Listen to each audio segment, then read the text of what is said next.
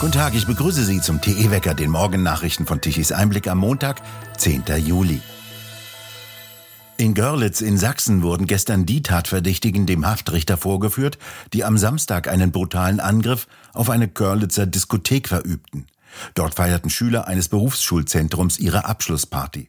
Die drei syrischen und zwei türkischen Tatverdächtigen brachen in einer Gruppe mit bis zu 20 Personen in die Diskothek ein und griffen die Feiernden mit teilweise abgebrochenen Flaschen an.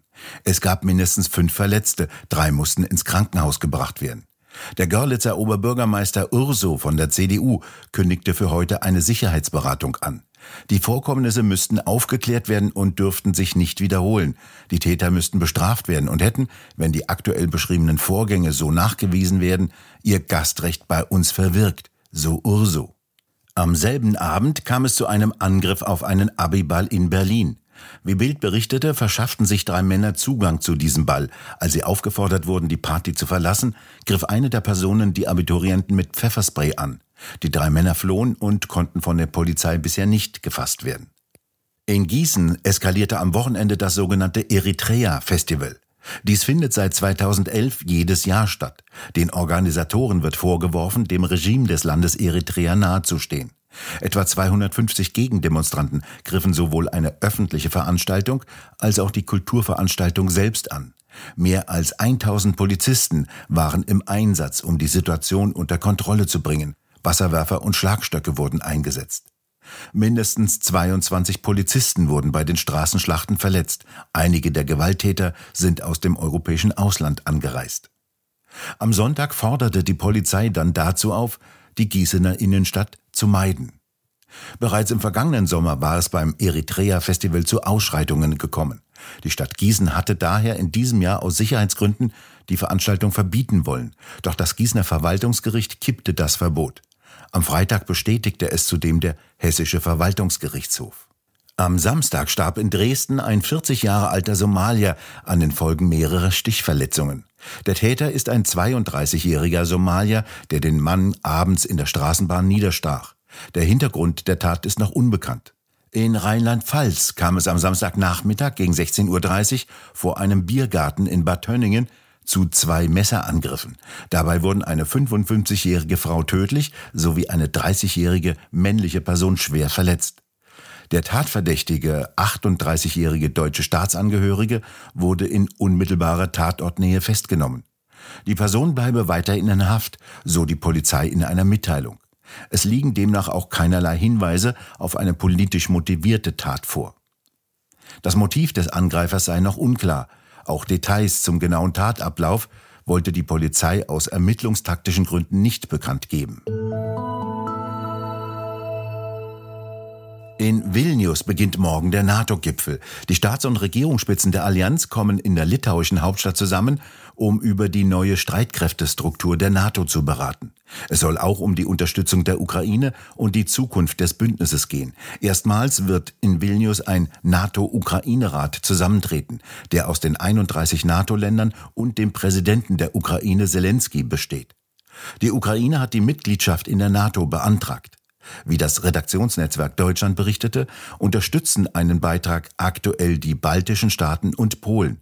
Deutschland und die USA tun dies bislang nicht. Für einen Beitritt bräuchte es eine Einstimmigkeit unter den NATO-Staaten. Der türkische Präsident Erdogan werde am Rande des NATO-Gipfels in Litauen mit US-Präsident Biden zusammenkommen, hieß es weiter. Deutschland werde sich auf Anfrage der NATO und in enger Absprache mit Litauen an der Absicherung des Gipfeltreffens beteiligen, erklärte das Bundesverteidigungsministerium. Dazu werde die Bundeswehr Land-, Luft- und Seegestützte Fähigkeiten zur Absicherung einbringen, die bereits an der Ostflanke des Bündnisses stationiert sind oder von Deutschland aus operieren können. Zur Sicherung werden 12.000 Soldaten eingesetzt. Die Bundeswehr schickt drei Flugabwehrsysteme vom Typ Patriot, zwei aus der Slowakei, eines aus Polen. In der westlichen Allianz werden russische Provokationen während des zweitägigen Treffens nicht ausgeschlossen. In Tel Aviv waren am Wochenende wieder Hunderttausende von Menschen auf den Straßen und demonstrierten. Godel Rosenberg, Tichys Einblick-Korrespondent in Israel. Warum demonstrieren denn die Menschen und wogegen? Das ist nicht nur in Tel Aviv, das ist jetzt zum 27. Mal seit Beginn des Jahres, dass Hunderttausende in Tel Aviv, Jerusalem und anderen Ballungsgebieten auf die Straße gehen. Sie protestieren. Das ist eine Protestwelle gegen die Absicht der rechtsnationalen Regierung Netanyahu, die Gerichtsbarkeit einzuschränken. Und die Gerichtsbarkeit ist ja in einer Demokratie eine der drei wichtigen Säulen. Und dagegen wehrt sich nicht nur die Opposition im Parlament, sondern eben auch die Bevölkerung, bringt es zum Ausdruck durch die Demonstrationen, wird unterstützt durch Militär, Ex-Militärs, durch die Rechtsanwaltkammer, durch die Wirtschaft. Aber Netanyahu und seine Mannen wollen hart bleiben. Am heutigen Montag wird sich im Parlament entscheiden, wie die Sache weitergeht. Es findet heute die erste Lesung statt. Und sollte diese Lesung durchgehen, haben die Organisatoren der Demonstrationen ähm, schon angekündigt, sie werden am Dienstag, am morgigen Dienstag, das Land lahmlegen. Also es bleibt spannend in dieser entscheidenden Frage hier in Israel. Warum hält denn Präsident Netanyahu an dieser Justizreform fest? Die bedroht ja die Grundfesten der Demokratie. Weil sie sagen, dass die gewählte Regierung in einer Demokratie ähm, die Mehrheit hat und mit dieser Mehrheit nur arbeiten kann, wenn sie nicht dauernd von der Gerichtsbarkeit Knüppel zwischen die Beine geworfen bekommt. Für diese Argumentation gibt es ein Für und Wider. Netanyahu ist dafür, äh, seine Mannen auch. Er ist äh, zerrissen zwischen der einen Seite seiner Partei und der Regierung, die ihm ja die Mehrheit garantieren, aber er kann natürlich diese massive Protestwelle seines Volkes in den Straßen von Tel Aviv und Jerusalem nicht unbeachtet lassen. Es wird sich am heutigen Tag im Parlament zeigen, wie die Geschichte weitergeht. Sie dauert ja seit einem halben Jahr an. Gleichzeitig ist ja die größte Militäraktion Israels gegen einen drohenden Terror in dieser Woche zu Ende gegangen. Ist da jetzt Ruhe an der Front oder wie sieht dort die Lage aus? Leider nicht, denn am gestrigen Sonntag hat äh, wieder eine palästinensische Frau versucht, mit einem Messer einen Polizisten anzugreifen. Er konnte die Frau äh, unschädlich machen. Das heißt, er hat sie äh, durch einen Schuss verletzt und damit hat, sie die, hat er die Gefahr abgewendet. Und dieser dritte Fall innerhalb einer Woche zeigt, wie präsent der Terror, wie groß die Gefahr des Terrors in Israel ist. Und das war der Grund für die größte Militäraktion, die Israel in den letzten 20 Jahren in der Westbank durchgeführt hat. Äh, weitgehend erfolgreich. Man hat äh, Waffenlager ausgehoben, Sprengstofflager kontrolliert, detonieren lassen, viele Terroristen festgenommen. Es sind ja nur wenige hundert, die da im Norden, in dieser Woche im Norden der Westbank in Jenin und dem Lager, das sich um, das, um die Stadt herum befindet, entwickelt hat.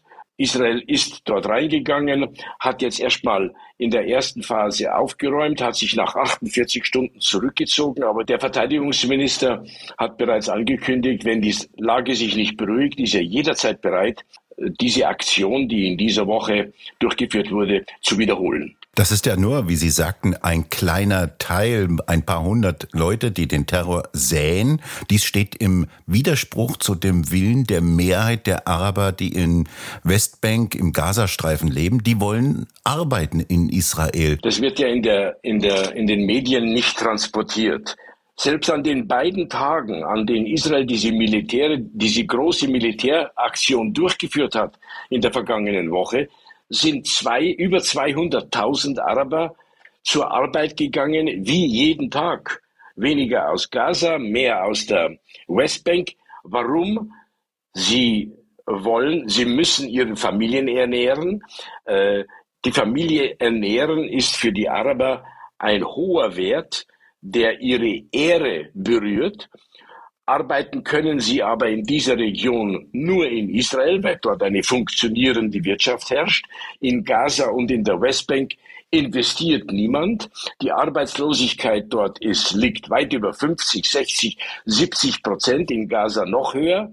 Äh, und deswegen gibt es eine Vereinbarung mit der palästinensischen Authority, dass diese Araber natürlich streng kontrolliert, die müssen Ausweise mitbringen, sie sind quasi handverlesen, aber sie gehen jeden Tag in Israel zur Arbeit und sie sind friedlich. Das heißt natürlich nicht, dass sie dicke Freunde mit Israel sind, aber sie, sie, sie verhalten sich in einer friedlichen Nachbarschaft zu Israel und das ist zumindest fürs Erste schon mal ein großer Erfolg und wichtig für das Zusammenleben von fast zehn Millionen Israelis in Israel und fünf Millionen Araber in Gaza und in der Westbank. Godel Rosenberg, haben Sie vielen Dank für Ihre Informationen aus Israel. Herzlichen Dank. In den Niederlanden wurde in der Gemeinde Westerfeld ein Schäfer von einem Wolf angegriffen und verletzt. Wie niederländische Medien berichteten, wurde der Wolf von der Polizei erschossen. Der angegriffene Mann befindet sich im Krankenhaus. Der Vorfall geschah innerhalb eines sogenannten wolfsabweisenden Zaunes. Mittlerweile seien auch Menschen in akuter Gefahr, erklärte dazu der agrarpolitische Sprecher der AfD-Fraktion im Niedersächsischen Landtag, Alfred Dannenberg.